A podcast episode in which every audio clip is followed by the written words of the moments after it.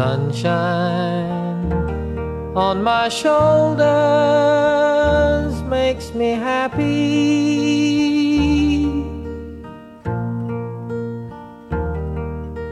Sunshine in my eyes. 你好，我是看理想的音频编辑颠颠，你正在收听的是一档每周四更新的泛生活播客《看理想电台》。希望这里能够成为你晾晒心情、找到共鸣和听见生活更多可能的小阳台。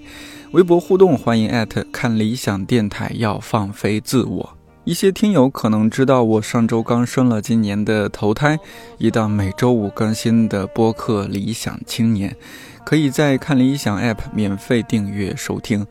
在新播客发刊词的留言区看到一条让我很感动的留言。想在这儿分享一下，来自一位叫西米的朋友。你说从看理想订阅到没理想，再订阅到理想青年，一转眼那么多年，音频里出现的人所提的梗，悄然间就那么自然而然，却不可缺少的成了生活中的一部分，成了最远的朋友，最近的交流。新朋友你好呀。这条内容之所以感动到我，是因为最早真的没有想到可以一直做看理想电台到现在。这三年多，很多来过电台的同事变成了前同事，来过电台的其他嘉宾人生也有了新变化。虽然咱们没见过，但听节目久了，你知道了 DY 和天真，知道了乔木和蓝妹，知道了一个、两个、三个、四个有趣又真实的灵魂。听着这些人聊工作、聊生活、聊思考、聊烦恼，或许就会觉得，虽然天地之大，但好像自己也不再是那颗孤独的小星星了。有阵子没请同事上节目了，今天来了很特别的两位，一位是新媒体同事雨晴。如果你有听播客没理想编辑部最近的几期节目，一定已经知道他了。那么问题来了，雨晴和林兰到底谁的普通话更好？如果我没记错，雨晴应该是看理想第一位零零后同事，刚好零零年的，虽然是实习生，但真的是很优秀、很有热情和能量的小伙伴。另一位同事老听友应该不陌生了，是看理想资深实习生阿令，从美国芝加哥留学回来之后，第四次入职看理想。继视频部和设计部之后，进入到了来看理想以后的第三个部门——音频部，真是艺多不压身。这两位有一个共同点是，都是因为一些奇妙的机缘偶然来到看理想的，但就这样不经意间改变了各自的人生轨迹，开启了一段完全在计划之外的，但是对他们来说是很美好的旅程。比如雨晴本来是没理想编辑部的听友，因为一次后台留言来到了看理想。阿令是偶然看到看理想室内生活节的活动信息来参加，才有了之后成为实习生，以及跟着视频部的东哥去拍贾樟柯导演、陈丹青老师，甚至去他的偶像徐冰老师工作室实习的故事。六月的第一期节目，我们三个聊了聊那些计划之外，却为生活带来了积极改变的尝试或决定。我们今天聊的这个话题，我觉得和你们俩都有些关系，呃，和我也有，我觉得也有关系，就是聊聊那些呃最早阿令提的那个概念，我觉得特别有意思。虽然现在还不知道我们会不会放在标题里，就是说人生中那些美好的蝴蝶效应，就因为你不经意之间，或者说也可能刻意了做的一些 行为啊举动，然后导致之后一系列美好的事情的发生。阿令这就是最典型的，我觉得见到了贾导，又去了丹青老师，还给人家看作品，太过分了，太有心机了。这期我如果什么时候开始有点凡尔赛倾向，大家一定要及时制止我。对对对，大家呃，如果觉得 阿令在这一期有点凡尔赛，集体在评论区扣扣扣一扣一。好好好好好。没有，我们今天就各有各的凡尔赛的方式。雨晴，呃，说实话，我们还不算太熟，因为你在那边写稿子呀，什么，或者说和呃没理想编辑部的姐妹们嗯 打打闹闹聊聊天。然后我和阿令，我们现在就挨着坐嘛，那个工位是，天天苦哈哈的剪节目啊什么的。对，难得今天咱们，咱们这算串台了吧？来自没理想编辑部的雨晴，对啊、来自这个新晋啊、这个播客艺术招待所的阿丽。啊，对对对对对，是不是也算了？哎，我们这是今天是三个播客串台啊，还有来自看理想电台的颠颠。呃，雨晴，你这个那天咱们聊天就聊这个选题，我才知道，其实你来看理想还挺有意思的，就是也算是挺符合我们今天这个主题的，所以把你拉过来。我觉得这个故事值得今天凡尔赛 一一番。嗯 对，是是怎么回事？就来到做实习生。嗯，是就是之前有没理想一周年的那个播客的抽奖活动嘛，嗯然后就呃说留言写下你就是。嗯，最喜欢的一期没理想的播客，然后原因，然后还有可以表白一下，就是喜欢的主播，然后又可以就是给几个感兴趣的选题什么的，嗯，对，然后就就参与了留言，然后其实那时候就被抽奖抽中了，而且、而且后面林兰告诉我说，就是一开始他们已经挑好两个人了，第三个的时候看来看去都没有合适的，后面就是等到了看到了我的这个，然后就哎呀，终于凑够了第三个人了，对，然后就看到哦抽奖中了，其实我当时想是嗯意料之中，你当时写的什么呀？嗯，我记得我当时怎么样击中主播的心的？啊，哎呀，但我我好像有点不太记得，我只记得就是嗯我、我选的那一期是因为我当时本来想选的就是专业是传媒嘛，然后就讲了一期好像就是类似于相关的内容吧，对，然后很印象很深刻的是因为乔木他讲了一个很好笑的理论，叫什么什么。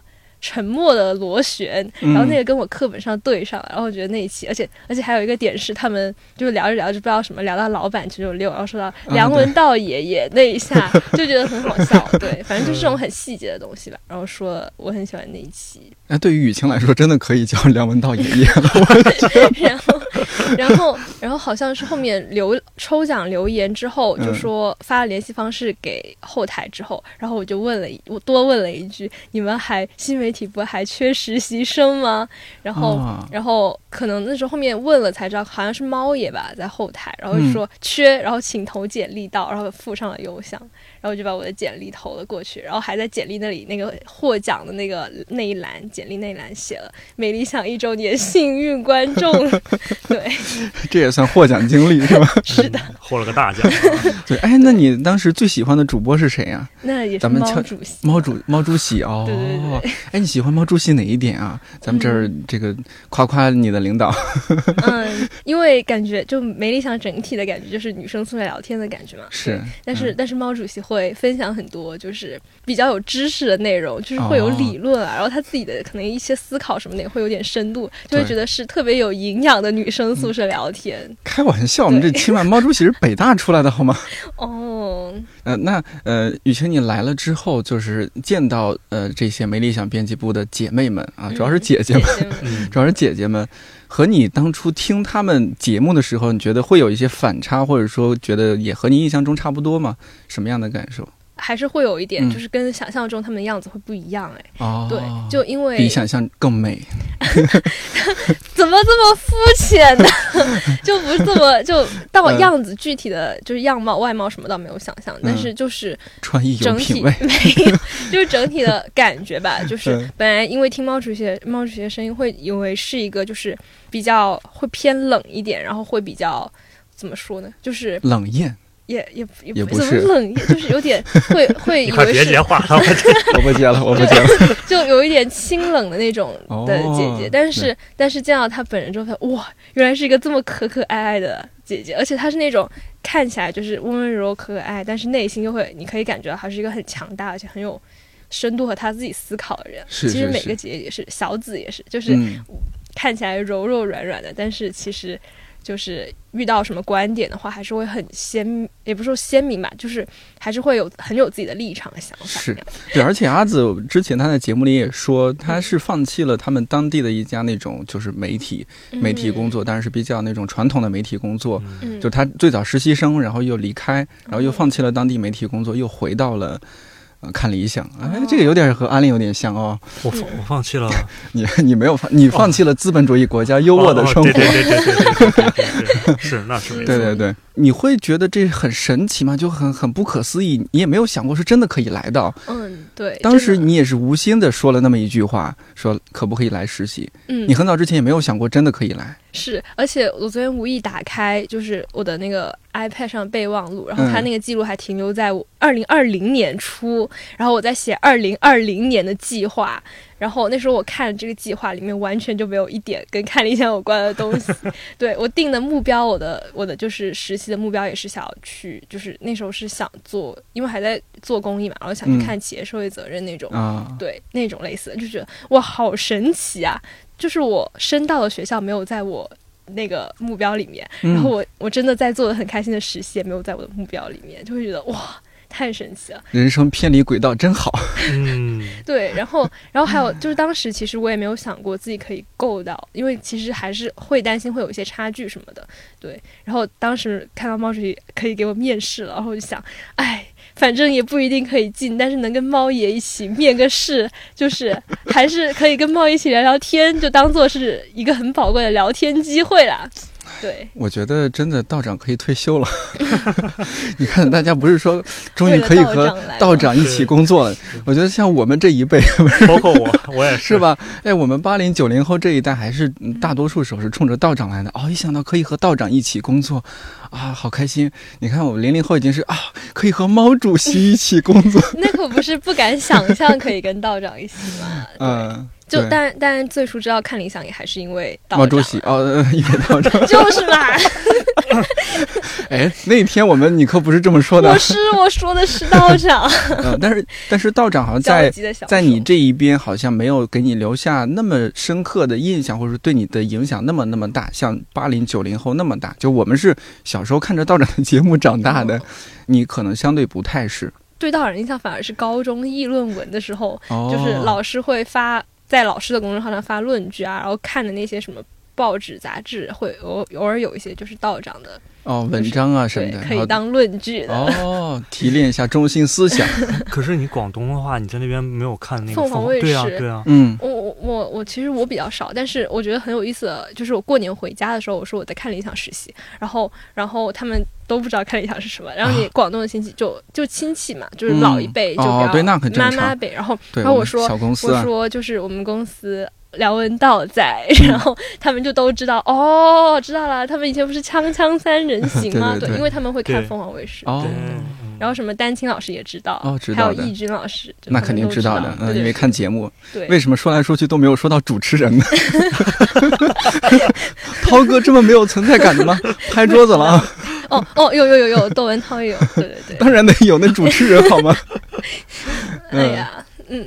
哎，你觉得现在工作的内容会和你，因为你的大学的专业，你也上次和我们聊过，我们也很惊讶，就是市场营销这一块，是吧？嗯，看起来是和我们现在做的东西是很不一样的，完全不搭界的。嗯，但你会觉得有呃违和的地方吗？或者说其实还好了，就是你之前其实有很多积累，不知不觉的能用到现在的工作上面。我不是升了转学嘛，然后因为我真的很不喜欢市场营销，对，所以我就升了转，因为。之前的学校比较新，也没有什么专业嘛，然后就转到去学社会学了，就会觉得哎，好神奇。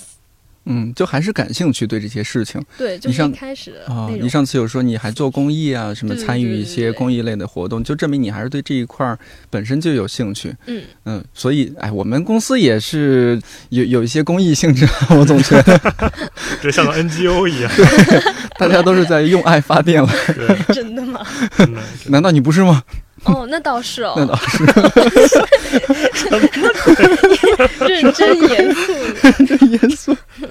嗯，阿令的话，我们上次聊，你可能之前也不太了解阿令。我觉得他在这个就是，你你刚刚听了雨晴的这种感受，你觉得是不是？哎，三三谁呀？也没有啊，啊不是不是，挺有意思的，就跟我其实兜兜转转也差不多嘛。我从小就学画画，然后小的时候就觉得哇，当艺术家怎么怎么样。然后嗯小的时候，其实大家去看那些画儿、看展览，其实都看不懂。嗯但是因为你觉得，哎，我是学艺术的，我 suppose 应该看懂这些东西，然后你就装模作样在那儿抱着胳膊在那儿看，实际上你也看不懂，但是你慢慢你就会想，觉得我应该得能看懂，然后慢慢慢慢慢慢你就觉得这个东西不是一个会把它很排斥的一个东西，然后再到后来我去学呃设计也好，或者学别的乱七八糟也好，就可能艺术这个东西一直在心里面嘛，所以再结合别的经历，最后又去学了啊。正儿八经还是学了个艺术，本科是偏设计方面是对，本科其实很不偏艺艺术对、嗯它更偏建筑设计这种东西，因为我们学很多呃园林啊，还有室内装潢啊这些的东西。因为你本身就是在林业大学吧？对，是的，嗯是的。是吧？和贾行家是校友哈。哎，我和贾行家是校友，那次也是采访他的时候才知道。对，哎，这这也是这个工作福利。上次他也是跟着东哥是吧？对，跟着东哥采访贾行家。嗯，做那个我们 A P P 上有一个视频节目，可能很多人没有注意过，叫一本书。哎，但是对行家老师那那一集有没有放？我有点忘了。没放就剪掉这一段。没关系啊，大家可以关注一下我们这个小小的视频节目。哎，这个广告真是大概每五分钟出现一次，有没有？没有，因为最近总我我总觉得最近总做公益节目，啊，我这期我要好好释放一下我的商业灵魂。恰饭节目了，是，没有，这期不恰饭，但还是释放一下。对对，对啊，然后就是呃，我们上次因为阿令来了，公司现在就是正式工了，呃，转正没有啊？还没呢，还没啊，快即将转正，不要不要毒奶。即将转正。上次我们看理想电台，不是现在有一个小小的呃沙雕号微博嘛，叫嗯看理想电台要放飞自我。嗯上次我们在微博还发了一条说阿令这是公派自费留学生，因为他真的是来看理想。你实习实习了多久啊？你说第一次吗？对还是第一加一起？呃，第一次多久啊？第一次我应该就是三月底四月初过完清明节，然后一直嗯到八月中，哦，这样子。四个多月。后来又兜兜转转实习了几次。后来又有嗯两次，然后这是第四次来嗯，公司。第第四次来公司，你说这公司派你去留学也不给你报销学费，对对，公司嗯远程支持嘛，精神上的。精神精神支持，嗯不仅精神支持，还精神剥削。阿令在这个美国留学期间，要不是等他回来，要不就是还他还在芝加哥刚刚苦哈哈的做完他的一个艺术项目，我就薅着他录点什么东西嗯啊。当时阿令的身份甚至变成了看理想电台驻驻美留学生是吧？驻美记者，对对对对对对？对 这样的关系导致后来还有听友微博私信说，哎，我是在美国的另外一个城市，可不可以也申请成为 哦，真的吗？哇，太神奇了！驻地记者？好，越来越像个 NGO 了。是，哎，你上次和我说那那些点，我觉得挺打动我的，就是。呃，最早我们在节目里也交代过，很神奇，因为一八年看理想做了一场看理想首届室内生活节，嗯呃，当时是在北京的潮酒店，对，然后那个场景我都记得非常清楚。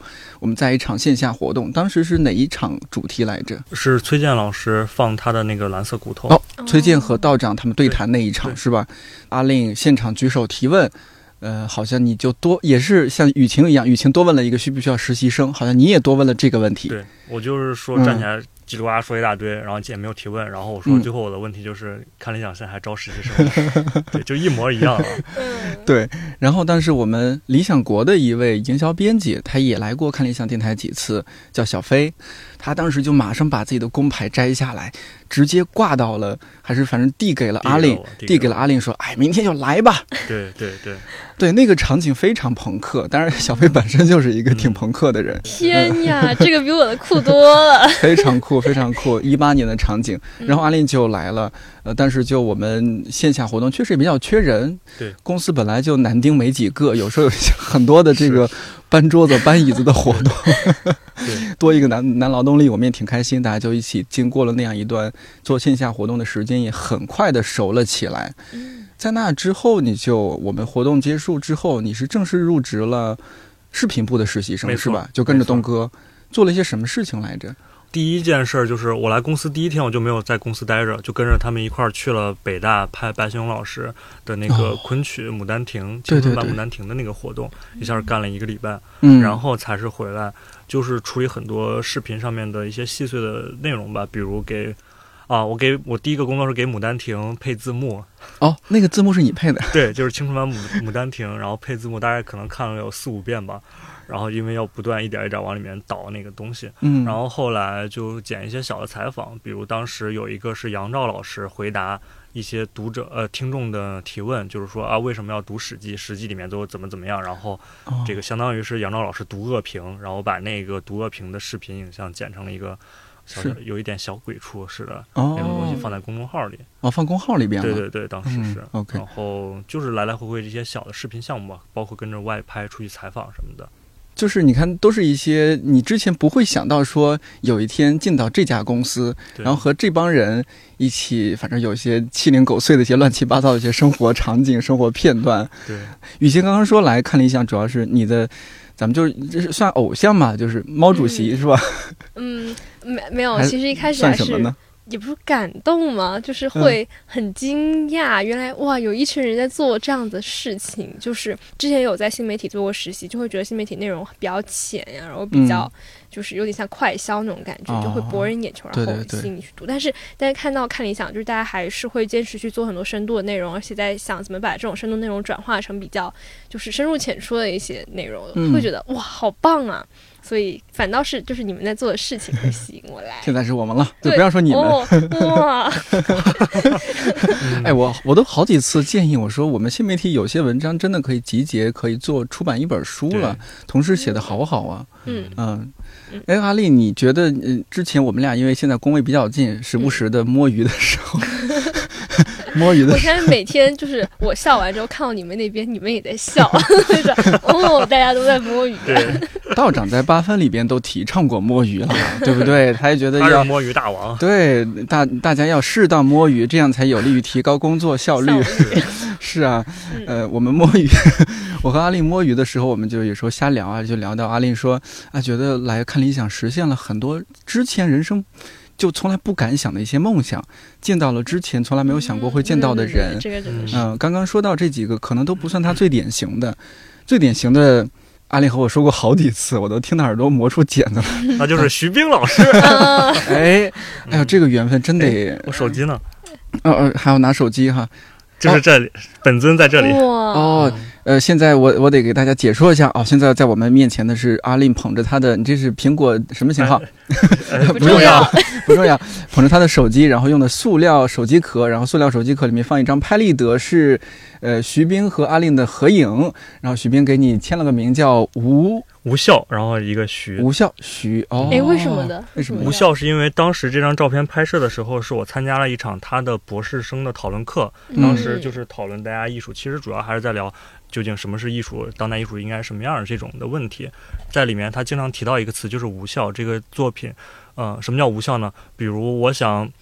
我就想表达一个杯子，那是不是你再给我加个盖子，再加一个托底？那这个盖子和托底它就是无效的，因为多余多出了我想要表达的内容。但是如果我想要表达一个很精美的杯子，但是你就给我一个一圈儿币跟一个底儿，那它这个也是无效的，因为达不到我想要传达那个东西。所以这个那天他经常重复这个词儿，在我看来，其实相当于是对我要创作艺术的一个标准吧，就是你要记住你的东西不能是太多的，也不能太少的，你要你做的东西是要有效的这种，所以就是一个警醒。嗯，那个时候你和他是什么关系？那个时候我在他的工作室做实习生，哦，已经实习生了是吧？对对对。哎，你看这个也是特别奇妙的缘分。对，就是能够去徐冰的工作室做实习生也，也有当然有有一些看理想的因素在，有很大的看理想的因素，有非常大，因为嗯。当时是看理想，嗯嗯、有一期八分嘛，道长去跟徐冰老师对谈，啊对对。聊那个蜻蜓之眼，嗯。然后当时也是呃，也是我女朋友，然后在。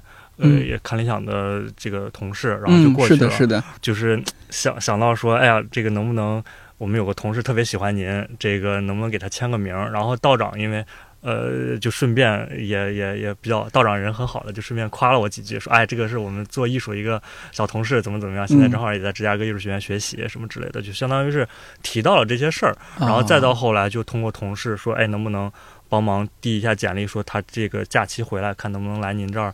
就是跟徐冰老师的工作室的人说，来这儿这个做实习。对，我记得是通过大老师是吧？对对对，后来就一来二去就去了，就去了。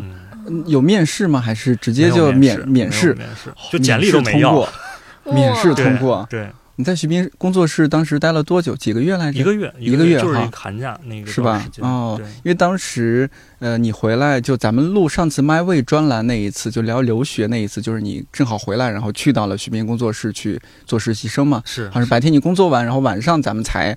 我记得我点了牛肉面，咱们 咱们 西部马华，西部马华，哎，不是广告啊。对，吃了牛肉面才开始录节目。对对，一一期充满着牛肉面味道的博客。对。啊，徐冰本来就是你，你多早时候就知道他，然后觉得他是你的人生偶像，然后他对你影响有多大呢？我觉得这个很神奇的，就是我最早的时候也是上高中那会儿，为了像 写作文找素材，然后看了一个央视的节目叫《开讲了》，每周日晚上就是撒撒贝宁，对对对，会请一个名人或者前辈来讲他的人生的想法。是，然后当时有一期就是找到徐冰，但是我完全对这个人没有印象，他的作品我也没有任何印象，只不过他聊到的当代艺术里面的一些观点，在我看来，哎。哎，挺有意思。尽管当时我都没有考虑到自己要去做当代艺术，然后再到后来是我已经从大学毕业了，只不过我又回学校图书馆复习，准备托福。然后考完之后，有一天时间我就在那随便看书，发现有一本书叫《徐冰：我的真文字》。我说，哎，我说这本书好像这个艺术家我听过，然后我就开始看那本书，这么厚一本书。我从早上开始看，根本停不下来，看到图书馆闭馆，我就整本书看完了。第二天我又来到图书馆，因为那本书是图书馆的嘛，我就把我昨天看到的好的文章，我全部抄到了自己的本子上，因为我觉得里面说的东西太有价值。就是我给你看那本书嘛，对对对，对里面的东西我觉得写的实在是太好，它整个解决了当代艺术里面的很多系统性的问题，比如西方的当代艺术为什么是这样，中国中国当代艺术为什么是这样，都是各自的利弊。我觉得哇，真是太。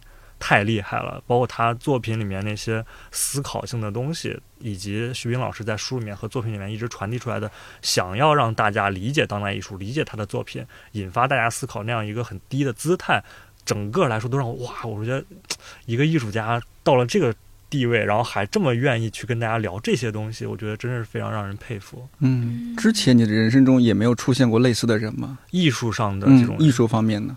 没有哎，我之前就觉得哎，这个画画挺好，那个东西做的挺好玩。什么安迪沃霍啊，什么这些，对对对，就很零星的那种啊，也没有说啊特别痴迷这个人，没有到说徐冰一下子击中你。对啊，都就是他的每一件作品我都很喜欢，他的文章我也很喜欢，他的理念我也很喜欢，他的人的态度整个我都很喜欢。啊，那你第一天去到徐冰工作室什么心心情？我第一天就碰到了他，我第一天在工作室，因为他不经常来，他可能一周来个一次或者两周来一次这种。结果我第一天实习。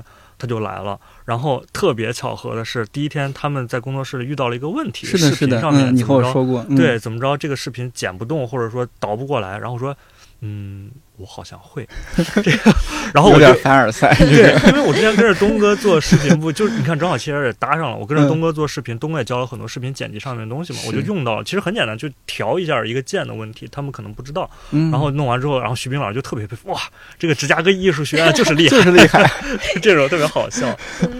对，然后没想到并不是在芝加哥艺术学院学到的，是看理想学到的。对，看理想大学学到的。对对对。啊不不能，现在不能叫大学，叫看理想研学中心。哎呦。但到底是看理想的哪一点，让你这个放弃了资本主义 优渥的生活，又回来？因为我当时我还真的有想说，哎，会不会阿令毕了业就直接再去徐冰那边啊什么的？当然，你有和我说过没有去那边的一些原因了，我们这些就不说了。但你为什么会选择回到看理想，而不是说再去其他的一个什么地方？从很现实的角度来说，首先你现在在美国，其实大家也知道疫情的问题，然后很多地方其实也不像正常的情况下能开放啊什么的，也是很多不方便的。以及像我们这个专业，你如果没有找到一份正式的工作。再加上我们这个专业又很难找到正正经的工作，所以，所以你基本上就是在那儿多待一年，然后再回来，然后中间也很难有什么很稳定的收入。那我觉得你在那儿待着，我无非就是再找家里要一年钱，在那儿继续这样也我觉得不是太好。嗯，我还是希望能够尽快的靠自己能够这个运转运运转起来吧。嗯然后回国的话呢，我也是觉得看联想这边带给我的很多，就像雨晴刚刚说的，是觉得有这么一群人还在想要做这样一些事情，坚持着做这种东西，我会觉得这个精神，包括这种氛围，你像我又在视频部，又在设计部，又来回跳，我觉得没有哪个公司会允许你的一个员工这样来回蹦来蹦去的。嗯，但是大家在这儿好像就会觉得啊，你觉得你好像往那个方向发展，你也愿意，那大家也支持你，嗯愿意支持你往那个方向去探索。给这样的机会去尝试，没错，没错。嗯所以再加上我又是学了艺术这一块儿，其实跟艺呃看理想的一个分支也比较接近嘛，嗯然后就来做了一个。包括现在我也在负责一档艺术类的播客《艺术折叠》，希望大家去听一听。那天呃，那个周末虽然咱俩都来加班了，但是我没有坚持到那个那位嘉宾来，就是葛雨露，哦，对，嗯是？吧？他和祝宇杰老师录了一期艺术折叠。没错。那天听你说，我没有想到你和葛雨露竟然也曾经有一个有一些缘分，而且那个缘分，按你的描述显得有点中二，但是又有那么一点点感人。哦，对，呃，就是我跟葛雨露是三年前我在看理想第一次做实习的时候，哦，也和看理想有关系也和。呃，正好时间 overlap 上了吧？你如果非要有关系，那也是有，就是嗯呃，当时好像我的另一个呃认识的朋友刘可乐，然后嗯他当时在朋友圈里面发东西，然后就说说，哎呀，现在呃赵大清和葛雨露要照着一块儿去爬山，还缺个人，大家谁要来？我就说，哎。我去，我特别喜欢葛雨露作品，结果我就去了，结果葛雨露没去，然后完了我们就在北京城里面就绕绕绕，然后那 天就特别不开心。对，然后后来就聊到我的作品，说我嗯也是要去学艺术嘛，然后就发现哦，原来那你看来你真的很喜欢葛雨露，嗯所以赵亚晴就给葛雨露打了个电话，说哎这儿有个小粉丝，你要不要跟他说两句？然后我就当时在车里，我就跟葛雨露说，我说大声喊，我说葛雨露，我说我是林晨宇，早晚有一天那个我们会认识的什么之类的这种话。然后，然后就去上学了，中间也其实没有什么联系，直到这一次又回来，然后负责朱杰老师这个项目，嗯完了就又见到面。然后那天他来的时候，他就坐在你这儿，然后我就跟他就聊了这个事儿，大家都觉得特别惊讶，挺有意思，穿越时空的再会。人家还记得吗？他不记得，他记得得这个事儿，但是他嗯不记得我们打电话说聊天儿这样子因为哦他可能也挺莫名其妙，当哦时当时可能心里想，怎么不是个姑娘？对就是你不觉得那个场景特别偶像剧吗？对对是？吧嗯？总有一天你会认识我的，对对 是吧？但是没想到是，对，嗯，呃，有个特别有意思的事儿，其实咱俩好几年前就通过一次电话。啊，三年前，大概也就是最近这个时候，有一天晚上，赵大晴找你去爬山，晚上还有刘可乐，啊你有印象吗？哦，有印象，他爬景山，对，然后但是后来没去了。啊我一头问号，我心想啊，我住这么远，为什么要爬景对，山？然后那天回去的路上，就我们就聊嘛，聊我的作品。然后我说我其实之前冲着葛雨露来，结果他没来。啊赵大晴就给你打了电话嘛。啊，然后我那个时候在电话里面，赵大晴就说说，哎，你这儿有一个小粉丝想要跟你说两句。然后我们在当时在车里，然后啊我就说，葛雨露，你好，我叫林晨宇，总有一天你会认识我。真的啊，真的天哪，我好喜欢你这句话。这个太厉害了，太，厉害了就是！三年前。你这句话已经赶上张环了。总有一天我让纽约都知道我。没有，就是因为我当时就很喜欢他的作品，然后那个很多作品的思考方式其实挺像的，啊所以我就觉得，哎，我现在马上出国念书了，但是早晚有一天咱俩会认识。哇安利你可以啊，所以就预言家，预好言家神奇。的那对个对对对！很神奇。安利，你早晚有一天嗯会成为大艺术家的，嗯，我相信你。哎大不大艺术家的，反正做出没有，没有来有还是还是还是好，大艺术家好，还是做出来有意意思的东西比较好。对对对，这个很重要。对对。有时候我想啊，就所有种种皆为序章。嗯你看你们俩，不管是阿令过去哎捧不小心捧起了一本徐冰的书，后来见到徐冰，还是说雨晴，呃弱弱的呃不能说弱弱的，哎是弱弱的问说你们还招实习生吗？然后开启了这样一个完全偏离你原定轨道，但是对你来说真的还还挺美好的，对吧？嗯，那当然，挺美好的新的嗯，人生。你你你们说这个是呃运气更多呢，还是说呃有时候也有一些小心机在里边，有一些自己很主动去争取的成分在里边更多一些？我其实想这个问题也想了很长时间。哦，这你都想很长时间。对对对，没有，我不是说从这件事儿开始，我是说从嗯很早之前道长和李诞对谈那期的时候，哦，他们就聊到了这件事儿，说，呃，当时李诞就说说这个运气其实很重要，但是你看很多名人给你说他怎么成功的时候，他往往会忽略运气这一块儿，但实际上。道长和李诞俩人都很认可，说运气其实占的成分是很大的。我也觉得运气占的成分很大。你比如说，那我怎么就有一天突然刷手机的时候发现啊，这周日要在潮酒店有一个看理想的活动，你来，而且、哦当时是这样子啊，对我当时是不知道的，而且而且我当时收到的那个推送是从另外的公众号平台，也不是潮，也不是看理想的公众号看到这个消息，然后转到那个链接是潮酒店的链接，因为那个活动你也知道，就是很火爆，几乎票一出来就没了。对，当时是很火爆。对，但是给了一嗯部分票给潮酒店那边去卖，然后他那边就没什么人买，所以我就每场我都能买到票，因为我是从潮酒店那个链接来买的。那来了之后，完了正好我又参加这些活动，我就想到要问这些问题。那你说是不是运气成分很大呢？我觉得是。所以说玩手机还是很重要。没错儿，没错儿，没错儿。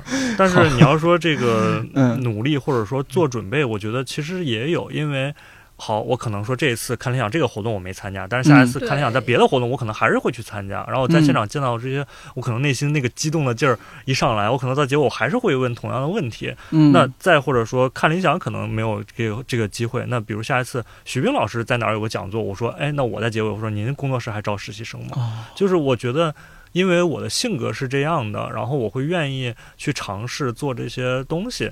那因为这些，不管是徐老师还是看理想这边，都是我喜欢的方向。那总有一天，我觉得我会在某一条道路上往这个方向跨一步。嗯，就其实你很早之前已经在默默的做一些准备了，就是你嗯当时也许不知道这种准备会把你带向哪里，对，但是因为你喜欢这个东西，那你就看相关的东西，做相关的事情，对那不知不觉靠近了一个你原本觉得遥不可及的一个地方。对，雨晴，你现在是不是也因为你当初，呃，也喜欢看理想这些文章，你你自己平时是不是也有些相关的积累，看书啊什么的？哦，其实应应该是一开始就是在学校做社团活动的时候嗯会。不知道怎么的就会挑，就是写文章，就是也是公众号这样子，就是做内容这样子来做。然后之后的公益实习也是做内容，对，就会觉得好像那是自己不知道是比较喜欢的方式，是因为真的喜欢，还是因为那是嗯最好像投入最少，收获却可以很大一种比较偷懒的对工作吧。嗯，对，反就其实自己好像是个挺喜欢偷懒的人，就是大家一起挤破头去走那条路，我会我会有意避开，会觉得对。然后你不如自己去选一条，就是你可以走的轻轻松松、开开心心的路。对，嗯而且刚刚听阿令讲，我觉得，哎，我我很佩服你，你你好真诚啊！啊 对我感觉现在好像自己自己到、自自己很希望自己在可以挺真诚的面对自己热爱的东西吧。我觉得自己好像还没有到阿丽那样的程度，但是我真的很佩服。你没有很哪一段？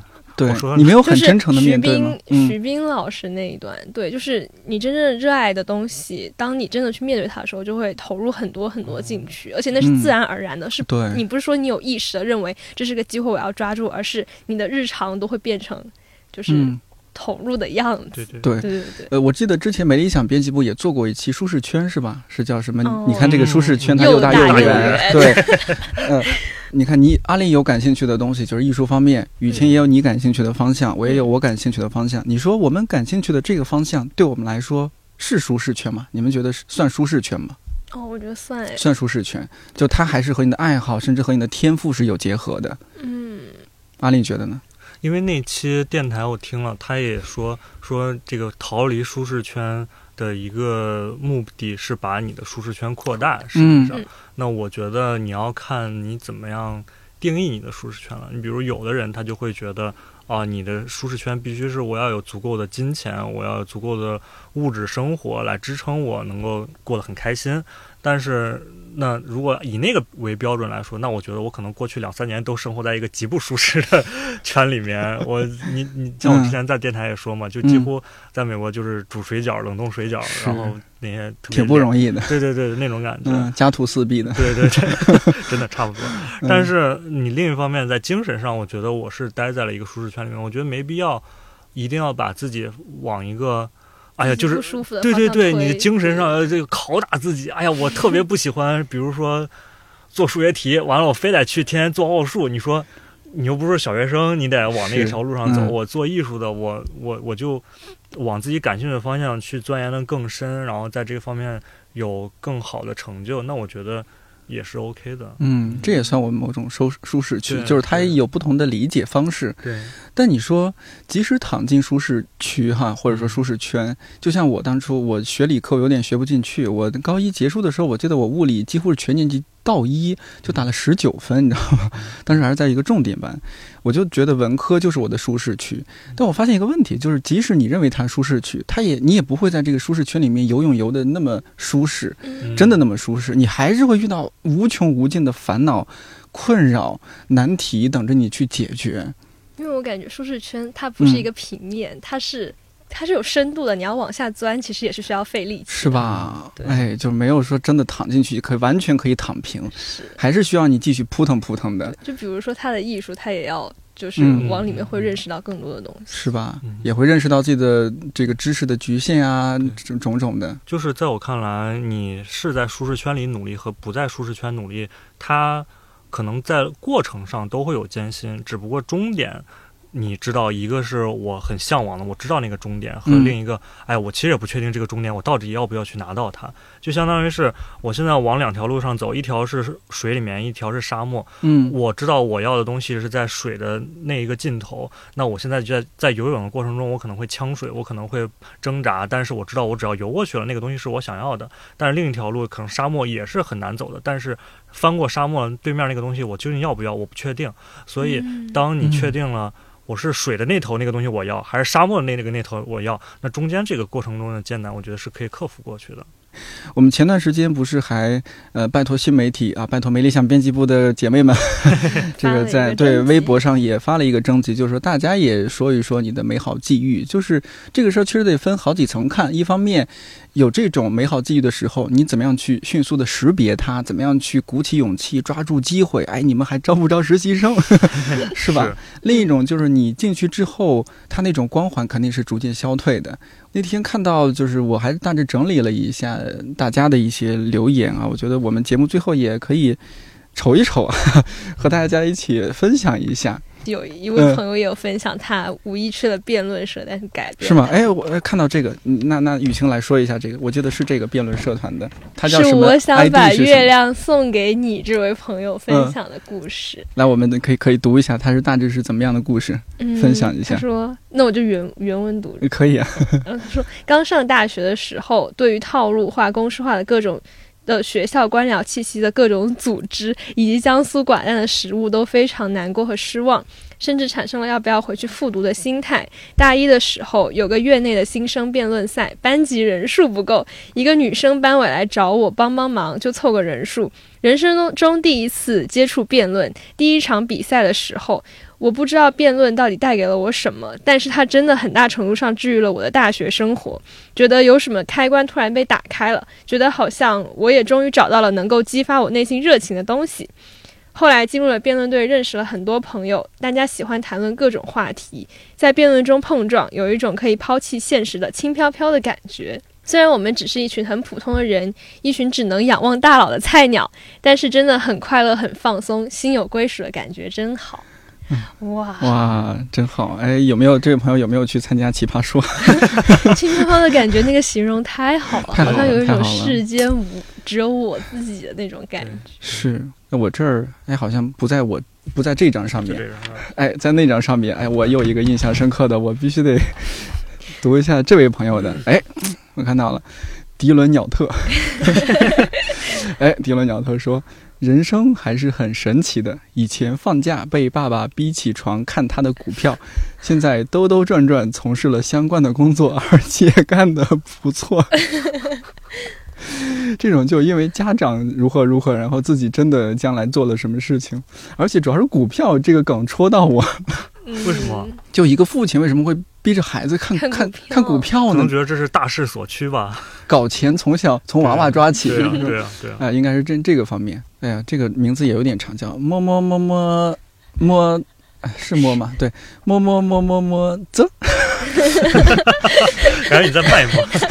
他啧啧称叹的了啧啊，他说嗯上一任男朋友不工作，那时候我想着以后可以两个人自己做点什么，于是去学了手工皮具。后来发现烂泥真的是扶不上墙，之后分手了。现在自己把手工皮具当做一个爱好和副业啊，对，爱好作为副业经营的很好，生活的非常充实且快乐。哎，这个让我想起什么？想起前段时间微博上特别火的那个东北的女主持人，那个叫什么小乐，孙小乐还叫什么？他应该是他们地方电视台的做的短视频的一个片段。他说：“姑娘们，当你的男朋友和你提分手的时候，你可以和他说，还是大致是这个意思啊。嗯，亲爱的，不要走好吗？跑起来，跑起来，快快快！跑起来！我好像把你刚刚的表情也录进去 了，间隙性。放个动图，放个动图放在文稿里面。哎，特别好，我觉得从这个姑娘的表述里面，我真的有想到那个画面，就是，哎，就是真的就是爱情啊，你你真的觉得另一半不合适的时候，果断的止损，而且你你看这个多好还，有新机遇，对，而且有了商机啊，两个都是搞钱的，来来来，阿丽，我我我找到一个，嗯。他这个是没有跟可能跟别的不太一样，但是我觉得挺有特点的吧，也是咱嗯今天要聊没聊到一个点。他说嗯这个人叫墩墩的豆豆五二零，他说。我期待赶快发生一次这样意外之料的惊喜。最近各种不顺，工作、租房，我都在想是天将降大任于我吗？可自己不够优秀，哪有什么大任呢？想回家乡工作都那么难，焦虑的日子里也不顺，更没有活力了。但还是告诉自己一定要乐观自信，每天都会听或者八分或者电台或者没理想编辑部。遇到你们是这是我的幸运。就是这个，其实也代表了一个很大一部分人的一个想法吧，会觉得嗯，我没有这种幸运，我一点都过得不开心。那是，那那这种事儿，可能在他们现在这个状态听来，那今天这整个一期是一个凡尔赛。但是我觉得也有必要跟大家分享一点，就是肯定在像我们刚刚说到的，你在哪怕进入到舒适圈里面，在过程中还是会遇到很多不如意、不开心的事情。但是最重要的是，像我刚刚说的，你有没有找到跨过海洋或者跨过沙漠尽头的对面的那么一个东西，能够支撑着你去继续往这一条路上去走？我之前一直跟很多朋友。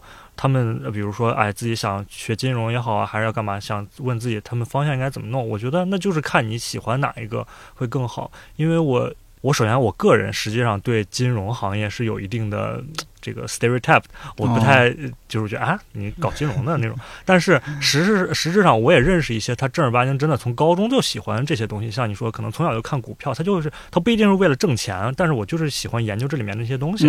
嗯这些人他其实做的也很成功，嗯尽管其实现在金融是一个非常负荷的这么一个行业了，饱和的行业了。嗯，但是如果你是真的有热爱在这些里面，你找到了一个自己喜欢的点，然后你不断的去耕耘，我觉得你靠着自己真实的那份内心去干这个活儿的话，我觉得还是会有一些收获的。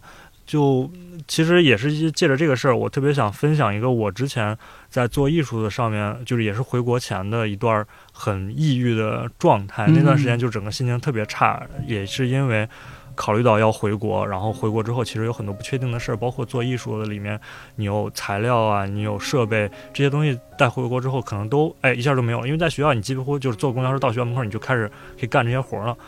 然后那段时间我做了一个作品，叫做 “You Need Not Worry About Your Future”，你不必担心你的未来。嗯、就是也是我手机壳背后的这个这个 fortune cookie 里面的这个小纸条，嗯，就是在我当时最最沮丧、最对未来没有觉得不知道该往什么地方发展的时候，突然有一天我们叫外卖吃了那个 fortune cookie，一掰开里面给我这个纸条，“You need not worry about your future”。然后一下，我当时就一下就被戳中了这个这个点，就觉得哇，这是上天给了我一个启示，告诉我你不必担心你的未来。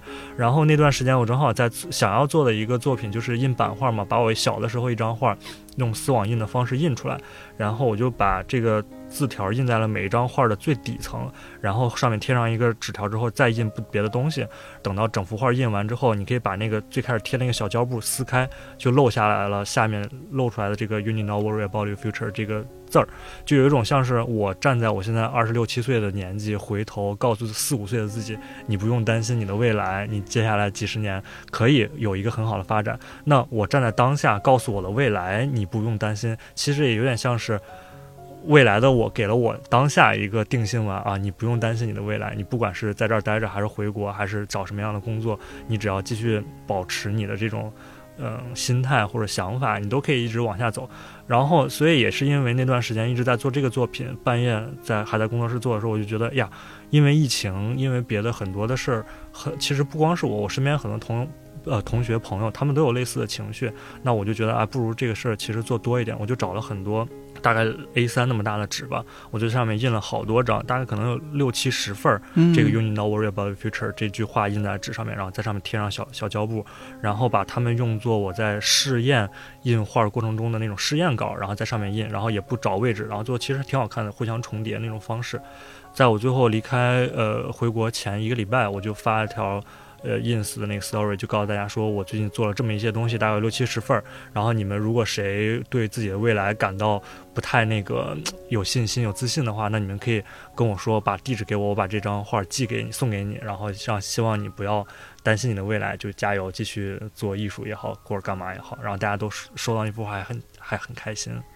哇哇，阿令，投向了羡慕、佩服的眼光。对，突然有点感动，不知道该说什么。对，阿丽现在也有做一个呃负责一档新的播客嘛，是日更播客还是啊？但是这档呃给大家带来好消息的日更播客，给阿丽每天带来沉重的心情。也 没有，开玩笑，开玩笑哈。对，放晴早安，因放为晴早安。你刚刚说到的这个微博的网友就征集来的这个，他好像说到几档播客，没有说到这一档。嗯，呃，我不知道他知不知道或者有没有听过这一档，我觉得也可以推荐一下，就是我们这一档放晴早安，要不阿令来推荐吧？我来推荐吧，我觉得嗯还挺、挺适合的，在这个嗯话题上面。嗯因为放晴早安，它的一个理念就是解困式报道。因为大家每天看新闻，会有很多很不如意、不开心的那种坏消息。因为在嗯传播上，其实坏消息是更容易抓住大家吸引呃注意力的嘛。嗯、所以在这档节目里面，呃，方可成老师带着三位主播就一起来找到世界上每天发生的一些好的，有人在为这个世界一点一点变好做努力的这种小的东西。那呃，汇聚了这些东西，包括会教你一些小的技巧啊，怎么让自己开心一点。比如我其实特别开心在，就是最近一次做的一档节目，应该就是这两天会上，是一个得了乳腺癌的一位女医生，然后她就有一段时间就是崩溃，就是觉得自己怎么能，因为她自己就是做乳腺癌方面的医生，结果她自己得了这个病，然后她。最开始就是很沮丧，就每天都在想啊，那我葬礼该怎么办？就很 depressed 的一个状态。她老公就说：“那我给你一周的时间，你可以沮丧，但是过了这一周，我们就开心的生活。”后来他们也想了一个办法，就是我每想到一个开心的事儿，我就把这个开心事儿拿个小纸条记下来，然后把它放到一个罐子里面。哦，然后就相当于是一个他的快乐小罐儿，然后每一次他如果不开心的时候，他就把那个小罐子打开，就阅读里面的每一个纸条上面写的生活里面让他开心的事儿。他说有一件事就是啊，他家里面人同意他可以让小狗坐在沙发上跟他一起看电视，在之前可能说不允许小狗上沙发啊这种，他觉得哎这也是让我挺开心的一件事儿，他就记下来。他每记下来就是满满一罐儿，这样的话你就有满满满的一罐快乐。我觉得如果你的生活里面遇到了不开心，或者你最近这段时间是不高兴的，那随时随地你找到了好呃开心的事儿，你都可以记下来，然后放在里面，嗯、形成自己的一个快乐小罐儿。那我觉得你的生活也会积攒起来，这些快乐东西也会变得更好。是嗯我记得豆瓣上有一个话题，还是那叫什么？应该就叫话题，就是每天记下三件快乐的小事。嗯嗯、我看到里面很多人都在很认真的做记录，对。我觉得这也是一种很好的尝试。呃，大家可以听听放晴早安，对对对，每天早上七点更新。我觉得最近最近不是有就是世界国际不再恐同日那一天，对对对对就是阿令推了一篇放晴的那个报道给我们，嗯。然后我们也也在新媒体就是发，也在微信上发了，然后那一篇是我排的嘛，嗯。我真的排着排着，我真的想要掉眼泪，那时候真的 因为对，真的会有很感动的对一些。确确确实实存在的人在说他们切切实实的境遇，对，对可能然后也会改变一些我们对其他人的一些印象。是的，是的，呃，大家还是也关注一下好消息。这个世界上不只是有坏消息在发生，也有很多的好消息。因为我们录节目这时候，确实这几天发生了很多真的是算是坏消息。对，对，呃，大家也不要总关注坏消息，也关注一下好消息。嗯，咱们这一期节目，我觉得我已经赋予，我们已经赋予了他这个好运。哎，你看，阿丽来了看理想啊，见到了偶像，收获了爱情。呃，雨晴也是见到了偶像，对，然后做着自己喜欢的事情。嗯、而且名字特别好啊，雨过天晴。哎，我俩名字加一块儿，我是陈宇，早晨下雨，下完雨之后雨过天晴。哦，齐了，齐了！希望大家乐颠颠的。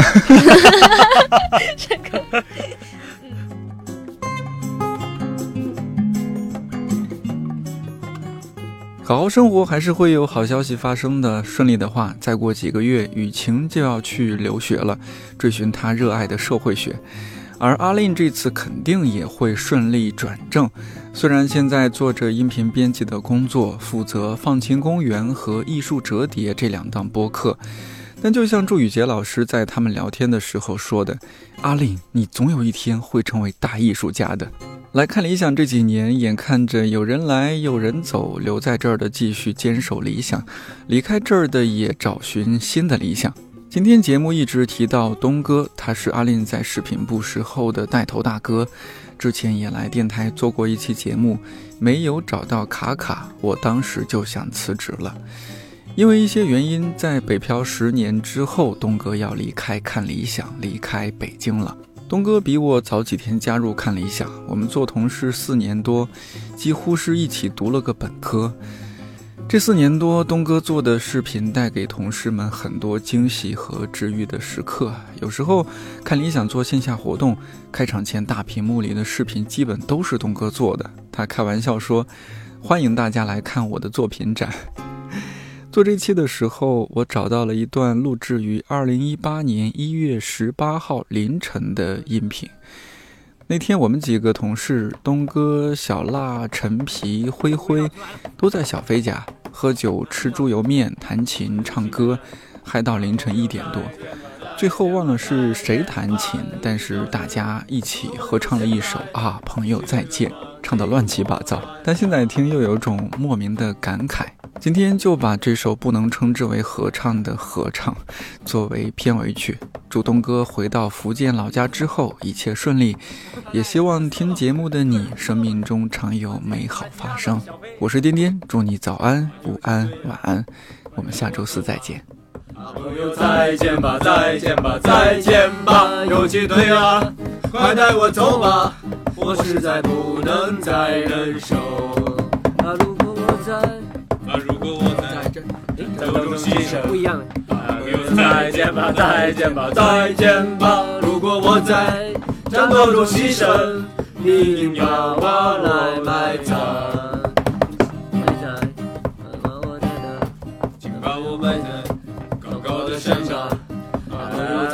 再见吧，再见吧，再见吧，把我埋在高高的山上，再加上一首美丽的话。朋友再见，啊，朋友再见，啊，朋友再见吧，再见吧，再见吧。如果我在生活中牺牲，你一定把我来埋葬。